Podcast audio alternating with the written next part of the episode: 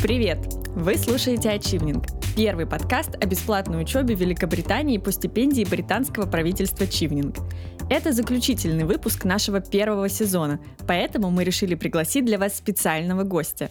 С нами в студии Пит Возник, дипломат посольства Великобритании. Стипендия Чивнинг в России – одно из направлений работы Пита. Каждый год он участвует в отборе кандидатов, читает их заявки и проводит интервью. Сегодня Пит приоткроет для нас закулисье процесса отбора на чивнинг и даст советы, которые помогут вам успешно подать заявку. Пит, очень рады пообщаться с тобой сегодня за чашечкой чая.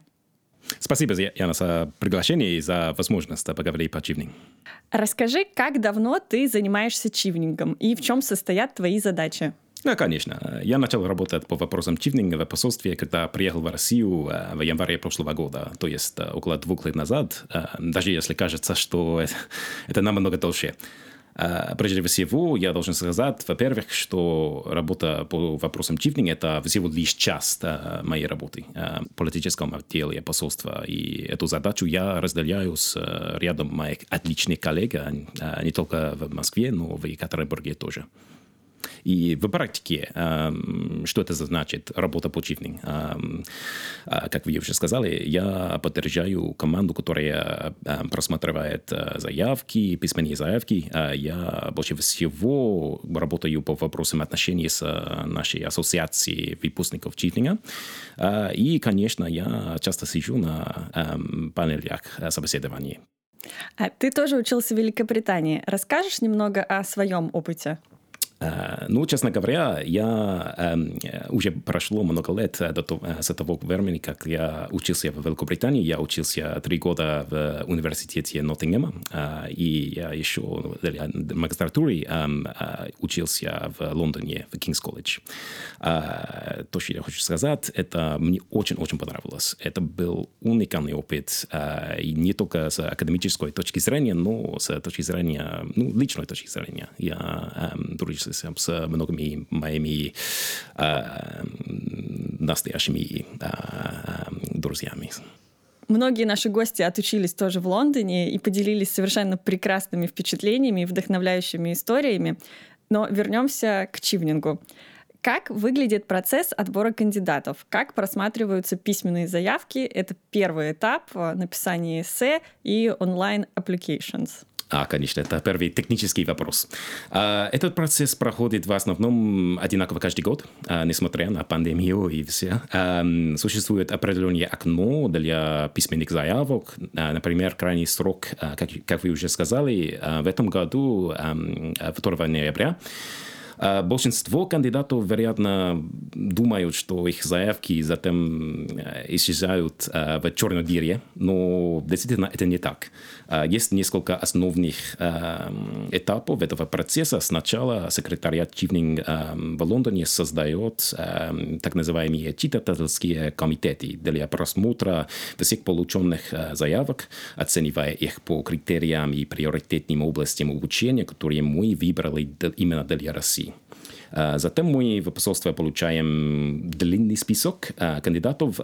Цифры зависят, но в прошлом году их было 150. Мы просматриваем каждую заявку, чтобы решить, каких кандидатов мы хотели бы пригласить на собеседование. И какие заявки выделяются? Очень хороший вопрос.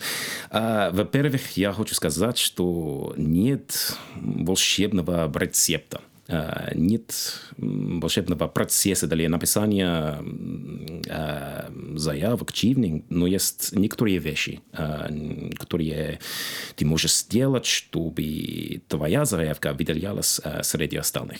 Ты должен поставить себя на место человека, который читает заявку. Это будет одно из десятков заявок, которые он рассматривает в тот день. Мой первый совет был бы таким – держите заявку достаточно коротким.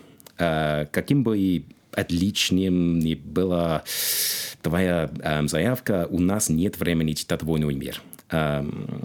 Заявки, которые выделяются, ну, это те, которые ясны, логичны и дают один или два конкретных примера на каждый ответ в качестве доказательства. Они пытаются втиснуть слишком много информации в, в твоем эссе обо всем, чего ты когда-либо достиг.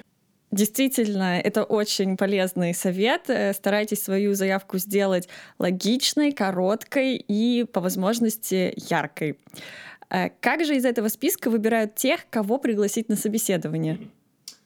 Ну, кто будет приглашен на собеседование, зависит от качества заявок. Эм, э, мы опрашиваем многих людей, эм, но все равно мы должны быть достаточно, ну, как сказать, селективными. Э, мы ищем убедительные доказательства навыков и, самое, самое главное, тех лидерских качеств. Чифнинг э, является э, лидерской программой в первую очередь.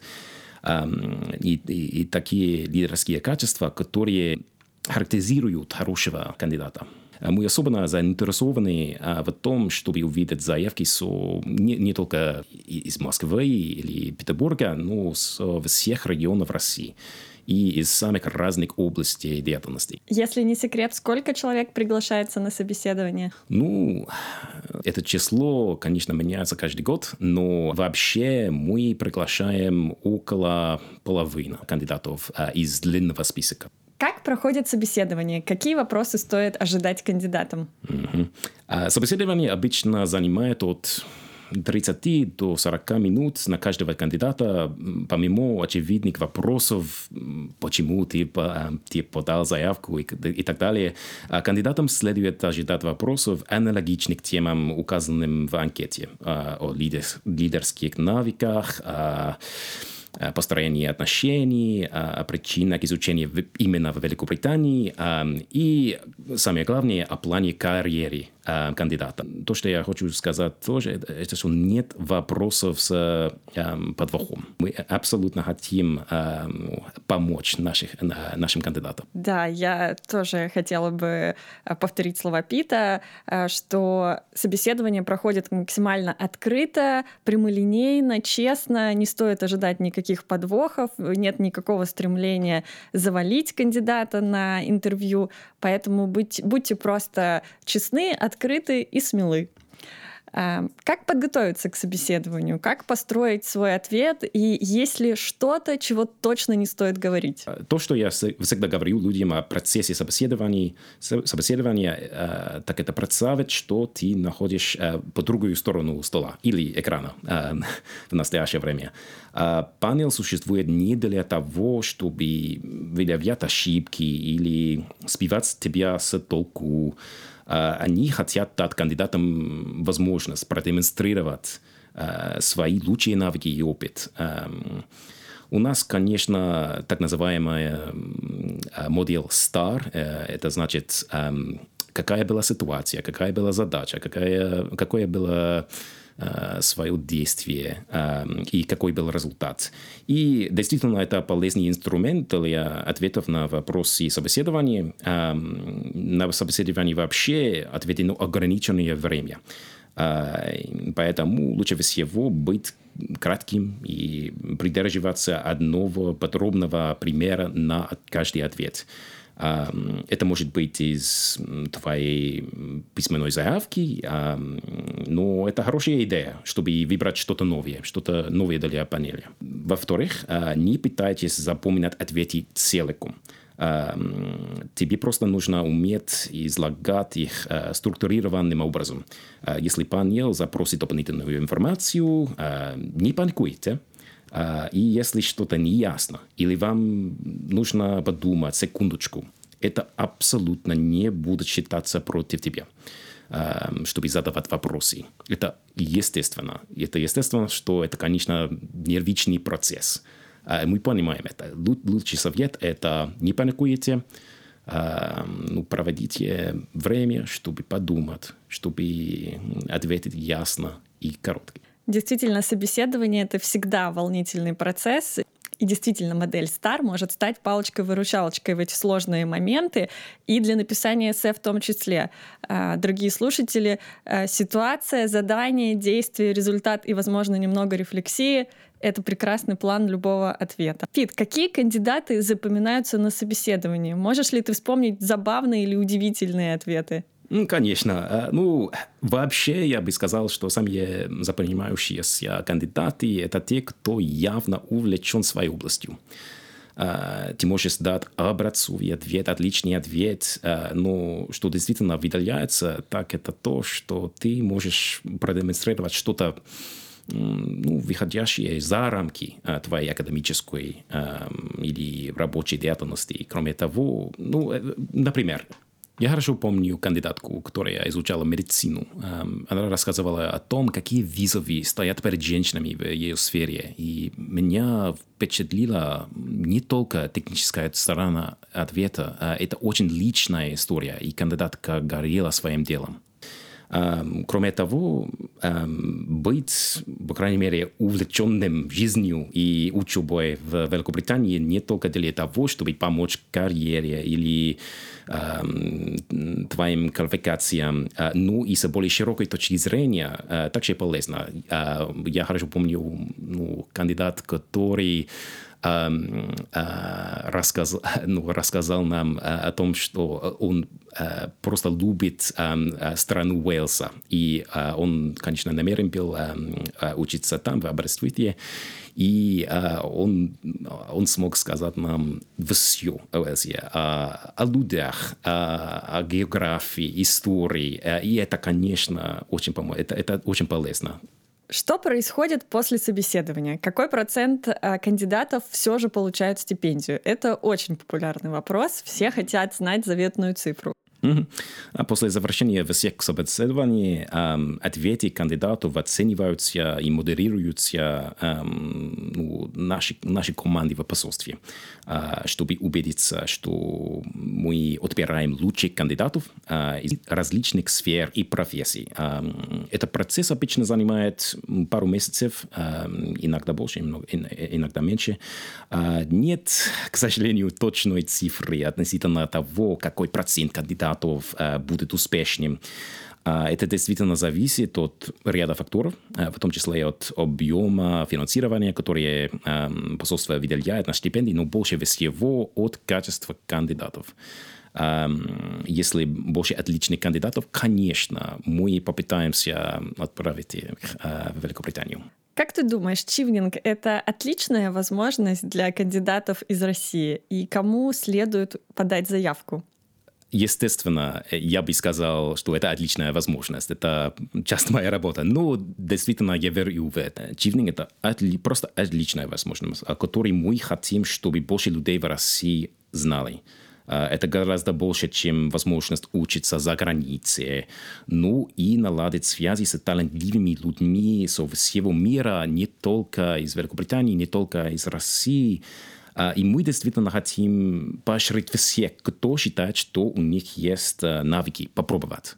Попробуйте, пожалуйста, потому что я, я знаю, что есть какое-то явление, что некоторые люди что, думают, что а, это такие стипендии, это не для меня. А, такие, такие возможности не для меня. А, а, и мы, конечно, хотим противоречить этому. А, в Великобритании есть правда, э, одни из лучших университетов в мире, но это также место, где можно получить новый опыт, э, по-моему, уникальный опыт и завести новые дружеские отношения. Я хочу закончить вопросом, что тебе терять? Это прекрасный ответ. Действительно терять нечего. Пожалуйста, пробуйте, отправляйте заявку, приходите на собеседование, интервью. Мы рады всем кандидатам. А какой будет твой главный совет тем, кто планирует подать заявку на чивнинг? Мой совет очень простой. Я советую вам верить в себя. А, если раньше вы думали, что такие стипендии, такие, такие программы не для вас, передумайте. Спасибо большое. Это действительно очень ценный совет. Пробуйте, пытайтесь, присылайте заявки. Напоминаю, что дедлайн в этом году 2 ноября. Спасибо вам. Я надеюсь, что, по крайней мере, этот совет э, немножко полезен для наших кандидатов. Это был финальный эпизод первого сезона подкаста «Ачивнинг». Если вы не слушали предыдущие выпуски, скорее скачивайте их. А еще обязательно подписывайтесь на наши социальные сети. Они указаны в описании каждого эпизода. Там мы будем анонсировать следующие сезоны.